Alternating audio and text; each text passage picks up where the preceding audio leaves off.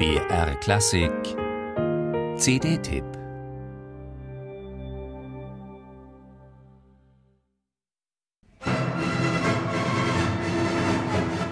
Moment mal, werden Kenner sagen und die Stirn runzeln, gibt es nicht längst einen legendären Don Carlo mit Karajan? Richtig, vom September 1978 aus Berlin. Acht Monate später jedoch, im Mai 1979, ging an der Wiener Staatsoper eine Vorstellung über die Bühne, die es in sich hatte. Der jetzt veröffentlichte Live-Mitschnitt ist keine minutiös ausbalancierte, perfekt ausgeklügelte Studioeinspielung, sondern eine echte Momentaufnahme mit allen Ingredienzien eines hitzigen Theaterabends. Das Orchester der Wiener Staatsoper stand den Berliner Philharmonikern damals kaum nach, und die Sänger waren an der Donau mit noch mehr Herzblut bei der Sache als an der Spree.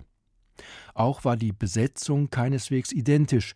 Ruggero Raimondi sang nicht den Großinquisitor wie in Berlin, sondern König Philipp.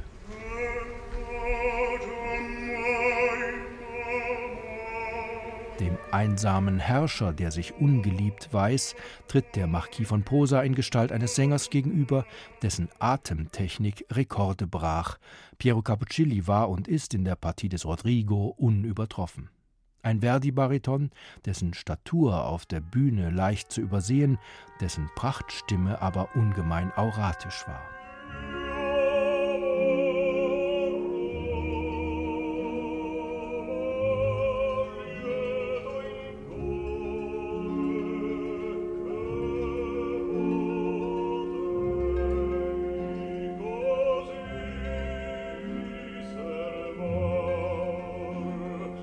Es war das Verdienst Karajans, Sänger wie Mirella Freni oder José Carreras zu Partien des Lyricus Pinto-Fachs überredet zu haben, in das sie erst hineinwachsen mussten.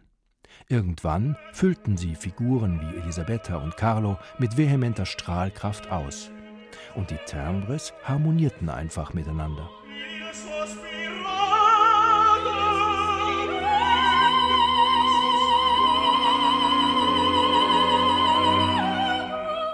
Gretchenfrage für Dirigenten ist bei Verdis wichtigster Schiller-Adaption Wie hältst du's mit der Fassung? Karajan ignorierte den Fontainebleau-Akt, der die tragische Situation des Liebespaares plausibel macht, ignorierte auch die französische Originalsprache der Pariser Urfassung. Den Anfang markiert bei ihm die Klosterszene, in der Carlo seinem Freund Rodrigo begegnet und gesungen wird italienisch, wie in der von Verdi abgesegneten Mailänder Produktion. Unter den Interpretationen dieser Fassung ist der bei Orfeo erschienene Live-Mitschnitt definitiv eine der packendsten. Bis in Nebenrollen hinein agiert das Ensemble grandios, wie der Großinquisitor von Matti Salminen belegt, sogar La Voce dal Cielo Edita Gruberova. Nicht nur Wiener Opernfans, die 1979 dabei waren, dürften ins Schwärmen kommen.